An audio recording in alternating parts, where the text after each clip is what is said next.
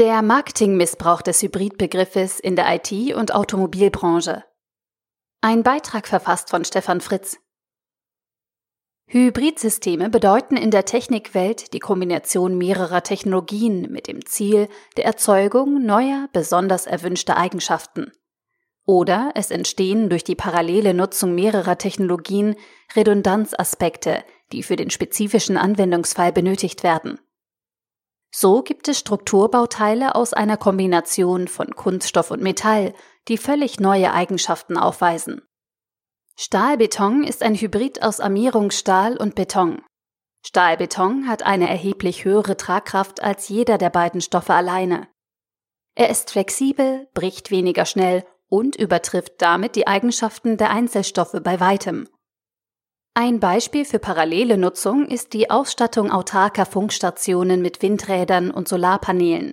So entsteht eine Redundanz, die einen Betrieb in allen Situationen ohne großen Akku ermöglicht. Das sind absolut sinnvolle Beispiele für parallele Hybridanwendungen, mit denen wir eine gewünschte Redundanz schaffen, indem Stoff- oder Systemeigenschaften parallel zur Verfügung stehen oder erweitert werden. Man kann hybride Systeme auch seriell miteinander verbinden. So macht es die Automobilbranche bei hybriden Verbrenner-Elektro-Kombinationen, um auf der Welle der Elektromobilität mitzuschwimmen. Die beiden Antriebe stehen nicht parallel und redundant zur Verfügung, sondern die Lichtmaschine des Verbrenners lädt die Batterie. Die theoretische Möglichkeit einiger Hybridmodelle, den kleinen Akku über einen Stromanschluss zu laden, wird von weit über 90 Prozent der Autobesitzer nicht genutzt.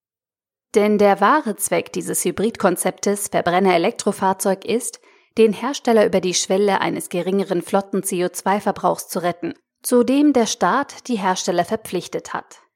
Wenn man die Forderung nach einem geringeren CO2-Verbrauch und das Hybridkonzept ernst nehmen würde, dürfte es niemals möglich sein, den Akku über die Lichtmaschine des Verbrenners zu laden. Dann hätte man auch ein paralleles Hybridsystem. In der IT-Welt ist es ein wenig komplizierter. Hier gibt es schon seit etwas mehr als zehn Jahren das Cloud-Paradigma als Architekturkonzept. Dabei geht es um die Abstraktion von Technologien durch die Schaffung von Diensten, Services. Wenn ich von einem Anbieter IS, Infrastructure as a Service beziehe, dann muss ich mich nicht mehr um eigene Rechenzentren, die Hardware, das Netzwerk oder ein SAN kümmern. Ich erhalte eine API und kann virtuelle Maschinen buchen, umbuchen und löschen. Als Service. Weitere Abstraktionsstufen sind Angebote wie PaaS, Platform as a Service, oder SaaS, Software as a Service. Bei PaaS erhalte ich Datenbanken, eine Identitätsverwaltung oder eine IoT-Transaktionsplattform als Service eines Anbieters. Bei SaaS stellt mir der Anbieter eine komplette Applikation mit vielen Funktionen wie ein CRM oder eine ERP-Lösung als Dienst zur Verfügung. Die wichtigsten Aspekte der Cloud-Abstraktion sind die Ansteuerung über APIs, die Skalierbarkeit, der Zugriff über öffentliche Netze, die Multimandantenfähigkeit sowie die automatisierte Abrechnung.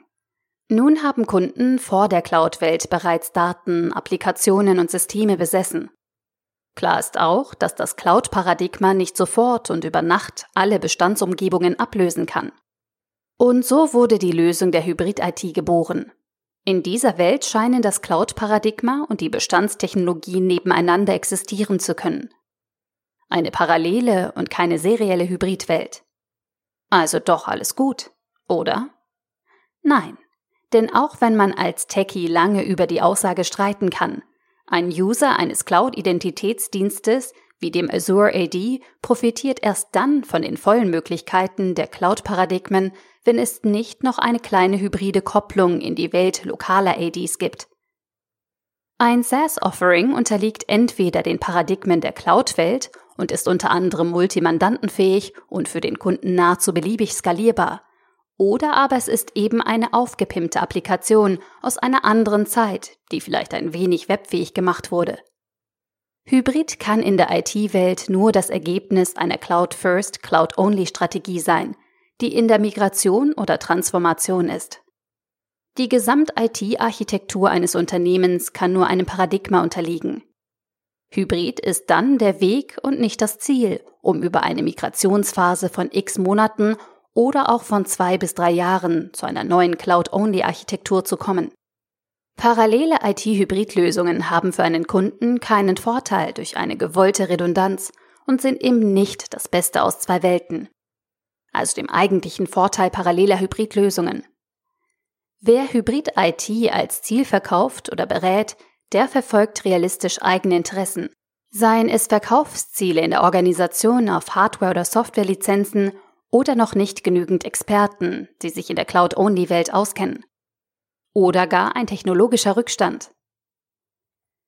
Hybrid ist ein ehrbares technisches Konzept, wenn es als paralleles Hybridsystem funktioniert. In den letzten Jahren wurde der Hybridansatz aber mindestens von der Autoindustrie und der IT-Lobby missbraucht, um eigene Schwächen zu vertuschen. So laufen wir Gefahr, dass Hybrid zum sinnleeren Hypebegriff verkommt und in den Köpfen negativ belegt wird. Als erste Annäherung können wir uns zur Bewertung der komplexen Zusammenhänge mit unserem eigenen Hybridindex beschäftigen. Wie sieht der persönliche Reifegrad aus, wenn man gute und schlechte Hybridkonzepte aufaddiert? Wer sich als ernsthaft an Zukunftstechnologien orientierter Mensch treu bleiben will, fährt rein elektrisch und nutzt die Cloud richtig. Der Artikel wurde gesprochen von Priya, Vorleserin bei Narando.